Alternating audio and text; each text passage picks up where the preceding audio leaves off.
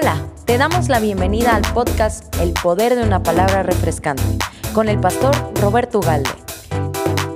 Síguenos en nuestras redes sociales para más contenido que desatará todo el potencial que Dios puso en ti.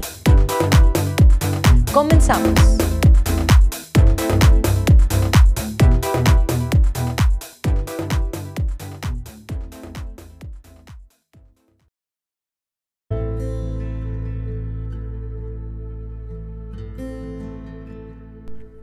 Muy buen día tengan todos y cada uno de ustedes. Les saluda a su amigo el pastor Roberto Ugalde.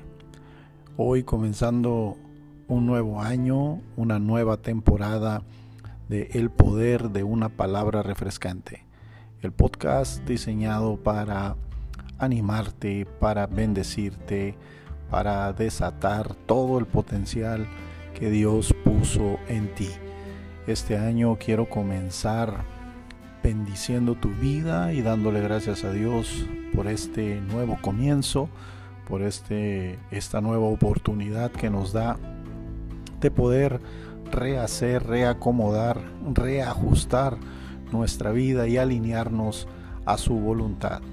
Y hoy yo quiero compartirte en esta nueva temporada de nuestro podcast El Poder de una Palabra Refrescante, una serie de eh, pues palabras de, ah, vamos a llamarlas cápsulas de bendición y voy a comenzar hablándote de la sangre, la sangre de nuestro Señor Jesucristo.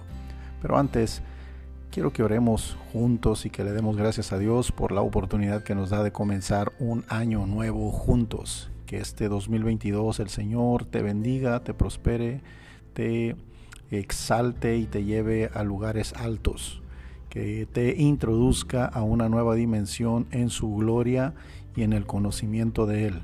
Que su Espíritu Santo sea sobre tu vida, que su Espíritu Santo te guíe en todos y cada uno de tus caminos y que en todo lo que hagas y todo lo que emprendas siempre le des la gloria a nuestro Dios. Padre, yo te doy muchas gracias por la vida de cada uno de mis hermanos y hermanas amigos y amigas que nos escuchan a través de este podcast.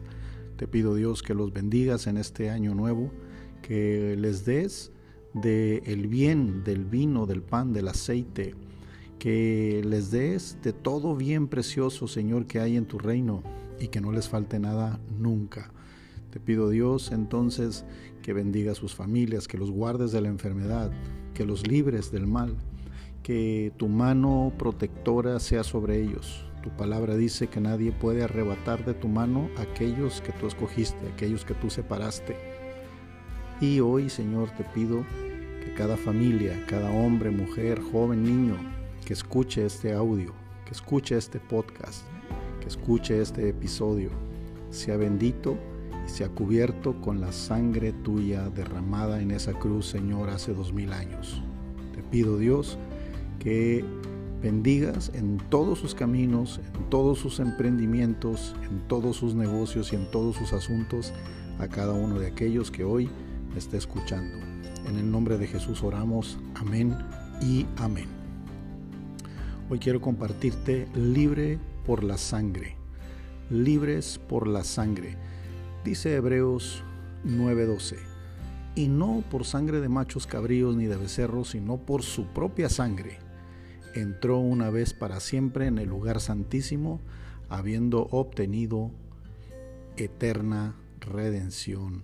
Amén y amén. Esto es muy poderoso, porque Dios es un Dios de pactos. Si tú vas a la escritura, te vas a dar cuenta que está el antiguo pacto y el nuevo pacto. Lo primero que él hizo cuando estableció al hombre en el huerto del Edén fue advertirle que la estabilidad su estabilidad dependía de la obediencia a su palabra. Pero ingenuamente la primera pareja cayó en la trampa del enemigo y la naturaleza que Dios les había dado fue alterada por completo. Su sangre se contaminó y toda la naturaleza se corrompió. El pecado entonces los sacó del paraíso, los apartó de Dios y los condujo por una senda de opresión, de esclavitud, de enfermedad y tristeza. Y quiero decirte que ese no era el plan original de Dios, que ese no era el plan de Dios para esta pareja.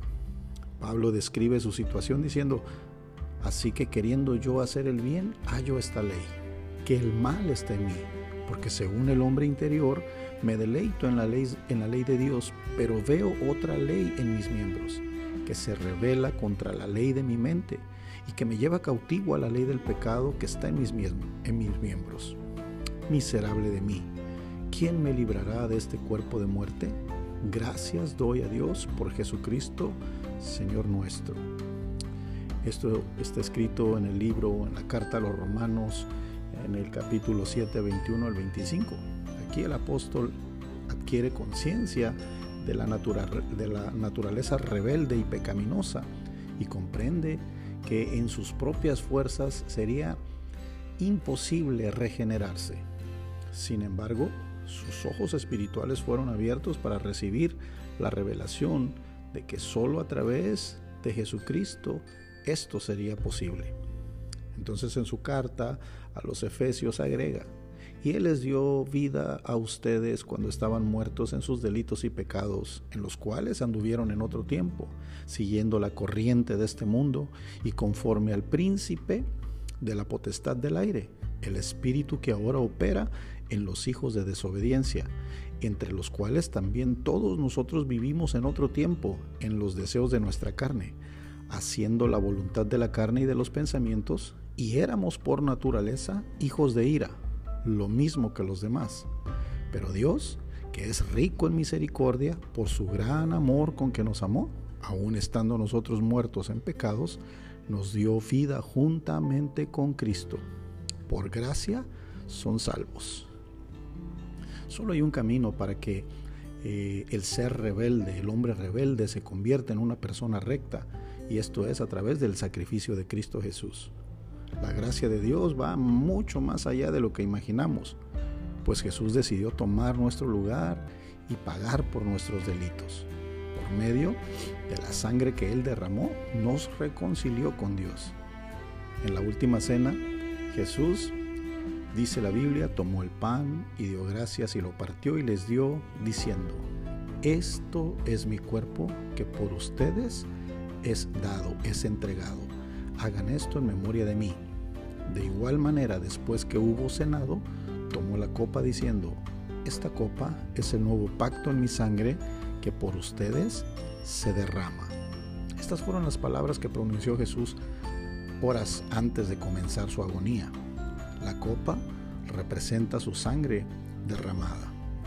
El lugar más íntimo del Padre Celestial se le conocía como el lugar santísimo. Cuando Jesús muere, lo primero que hace lo primero que hizo fue entrar al lugar santísimo con su sangre. El Padre se sentía satisfecho por el éxito de la misión de su Hijo, quien al mantenerse en santidad, al mantenerse en esa pureza, mantiene la pureza en su ADN, que esto lo podemos encontrar en, Hebreos 9:12, fue entonces Jesús quien abre el camino para que muchos entremos a la presencia del Padre.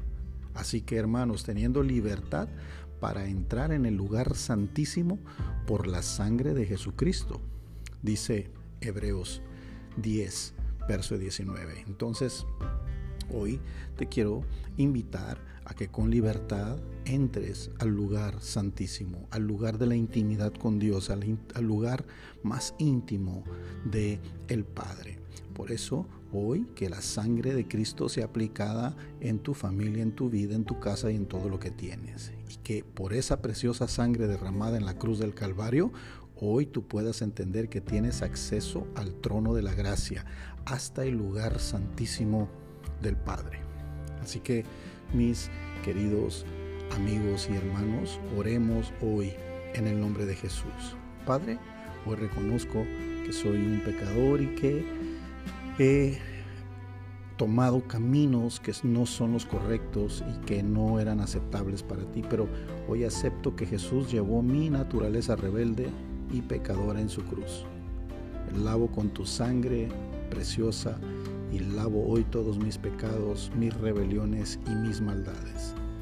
Acepto que a partir de hoy tengo una nueva naturaleza en Cristo Jesús. Amén y amén.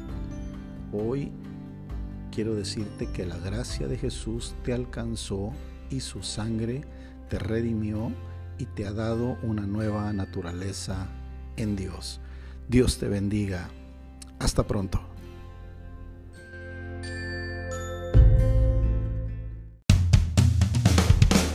Gracias por quedarte hasta el final. Esperamos que esta cápsula haya sido de bendición para ti. No te pierdas el próximo episodio y ayúdanos a compartirlo. Tu mejor temporada ha llegado. Hasta la próxima.